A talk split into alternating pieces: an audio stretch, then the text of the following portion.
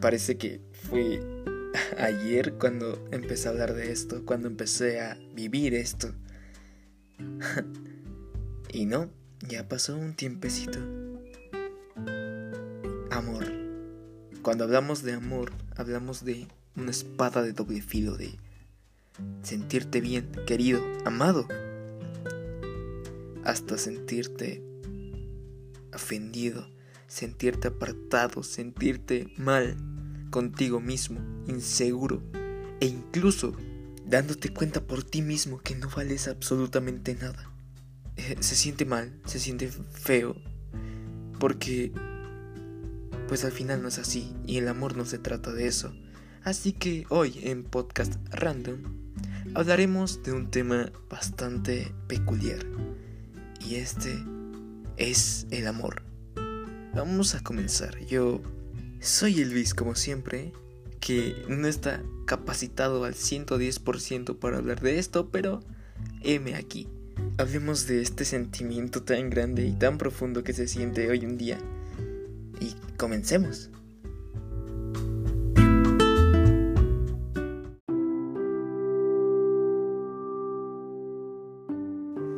Cuando hablamos de amor, entendemos que es el sentimiento más bonito que hay en el planeta. Y les voy a contar algo. Una vez leí en un estado, bueno, historia de Instagram, que preguntaba, ¿qué es para ti el amor? Y lo recuerdo perfectamente ya que le tomé screenshot a ese estado, porque me pareció súper, pero súper verdadero, y lo explicaré después ya que pues el estado, bueno, la historia en sí decía algo como el amor es la fuerza más grande que puede tener este planeta y, y me quedé sorprendido, impactado, totalmente desubicado. Es que han pasado tantas cosas, pero tantas que ya no sabe uno. Pero nos damos cuenta realmente que es cierto es cierto porque cuando se junta el amor con múltiples acciones, con múltiples sentimientos más, nos damos cuenta que hace bien, e incluso en el mal, e incluso cuando estamos mal y sentimos amor, nos hace actuar o parecer como si estuviéramos haciendo lo correcto, cuando no es así. El amor se interpreta de diferentes maneras desde amar a una madre, desde amar a tu perro, o desde amar a una persona totalmente ajena a tu círculo de amistad. Y es ahí cuando comienzas a experimentar lo que es el amor de pareja.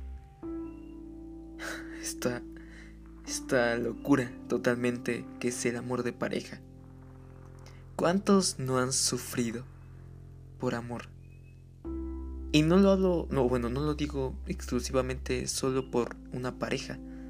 ¿Cuántos no han sufrido por amor cuando se muere esa mascota que tanto quieres? O cuando fallece un familiar muy cercano y muy querido. Inclusive cuando se te pierde el mejor dibujo o el mejor escrito que hayas hecho en tu vida. Se siente. Y en el amor de pareja no es la excepción.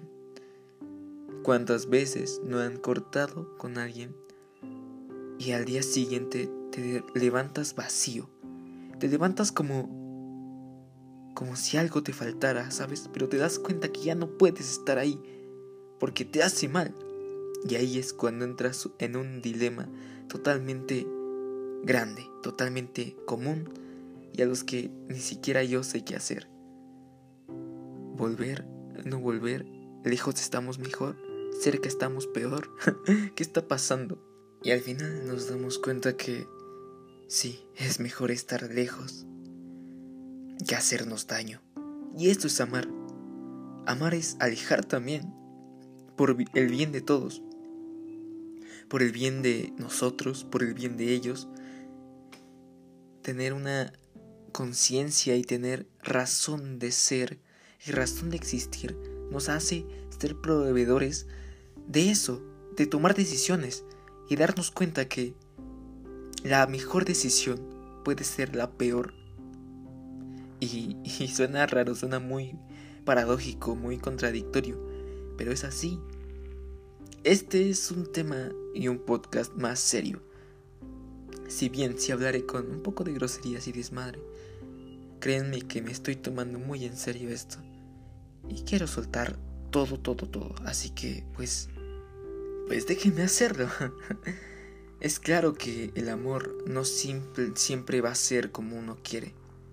A veces nos damos cuenta que no somos correspondidos y eso puede ser una daga directa al corazón. Porque vienes con una intención súper noble y súper entregado para amar y que la otra persona no lo quiera o no lo vea de la misma forma, duele. Y duele demasiado, pero está en todo su derecho de no hacerlo porque no puedes obligar a nadie a amar. Amarte o amarlos. Tú no puedes ser obligado a que ames, porque al final es del corazón. Y algo que no viene del corazón, y menos en un sentimiento como es el amor, créanme que no es verdadero. Entendamos que a veces las cosas no salen como planeamos, incluso cuando la mitad del plan está casi, casi completado. Podemos simplemente perder la cabeza y envolvernos con otras personas, que eso está súper mal, pero súper, súper mal. Podemos simplemente aburrirnos. Podemos, no sé, podemos hacer o que pasen muchas, muchas cosas de las cuales no estaban en el guion. Pero ¿qué pasa cuando todo esto va en contra tuya. Te sientes mal, te sientes como si tú estuvieras haciendo algo malo, como si estuvieras perdiendo, como si simplemente estuvieras perdiendo una carrera de la cual ni siquiera sabías que estabas participando contra una persona con la que quizá ni siquiera entablabas comunicación ni nada de eso. Y lo peor está cuando sí entablabas comunicación. Pero eso es otra historia, eso es muy aparte. Eh, para los que no me entendieron, estoy hablando de infidelidades. Totalmente, al 110. Y ahí es cuando está el lado oscuro, por así decirlo. Amas tanto a una persona que te cega totalmente. Y no, no queremos aceptarlo. Es la clásica, todos se dan cuenta menos tú. Y parece broma, pero puede ser cierto aún estamos jóvenes. Dependiendo de quienes me están escuchando, claro. Si están escuchándome, pues obviamente me están escuchando gente de mi edad, eso espero. Y nos damos cuenta que aún estamos jóvenes y tenemos mucho por vivir, mucho por experimentar. Mil y un cosas que quizá ni siquiera sabíamos que éramos capaces de hacer. Entregar el corazón es bueno, siempre será bueno, porque sabes que puedes amar como nadie ha amado. Y esa persona, esa persona a la cual entregues el corazón en todas las oportunidades posibles, va a ser la más afortunada del mundo. ¿Por qué? Porque demuestras con acciones y con ese sentimiento que te caracteriza que tú estás hecho para amar. Estás hecho para aguantar todo este tipo de cosas, de desmadres, de putazos al corazón. Y sí, se siente feo. Pero es algo que pasa y que va a seguir pasando. No te libras, no porque seas Cristiano Ronaldo ni DJ Mario vas a librarte de esto. Pero en fin, dejemos de lado este tipo de cosas, esta, este lado oscuro y hablemos sobre lo que en verdad vale la pena lo que en verdad debemos guardar de todo esto. Las relaciones se basan en amor mutuo, eso ya lo sabemos. Pero ¿qué pasa cuando así se arma? Cuando en verdad es mutuo. Genios, hermanos, es la sensación más hermosa y linda de la historia. porque te das cuenta que puedes ser amado y puedes llegar a amar de la misma forma, del mismo ímpetu. Y por ese instante, por ese mismo y preciso momento en el cual vives, te das cuenta que amas y eres amado.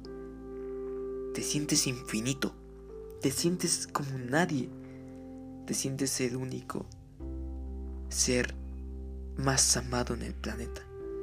Y quizá exagero, quizá me meto un poco más en ñoñerías. Pero... ñoñerías, dije, qué estúpido. eh, cursiderías. Pero pues así, es lindo, bastante tierno, pero sobre todo te da ese sentimiento el cual te hace aprender y te hace amar. El amor también te hace aprender, te hace sentirte vivo, te hace sentirte muerto, te hace amar y te hace odiar. Sí, porque te hace odiar a personas terceras o incluso a tu pareja, cosa que no es recomendable, porque me parece una estupidez llegar a odiar a alguien con la que alguna vez compartiste tus secretos más íntimos y mejores guardados que tienes. Tampoco me parece correcto que simplemente se vuelvan extraños. Y está bien, o sea, está perfecto. Eh, si quieren hacer eso, háganlo. Porque está bien si no buscan una amistad. Está bien si se veían el uno para el otro y no como otra cosa. Es que es bastante comprensible y estás en todo tu derecho de hacerlo. Porque pues bien, para bien o mal, es tu decisión y es tu vida. Y, y está bien, pero mínimo una amiga no te viene mal, ¿sabes? Pero pues cada quien.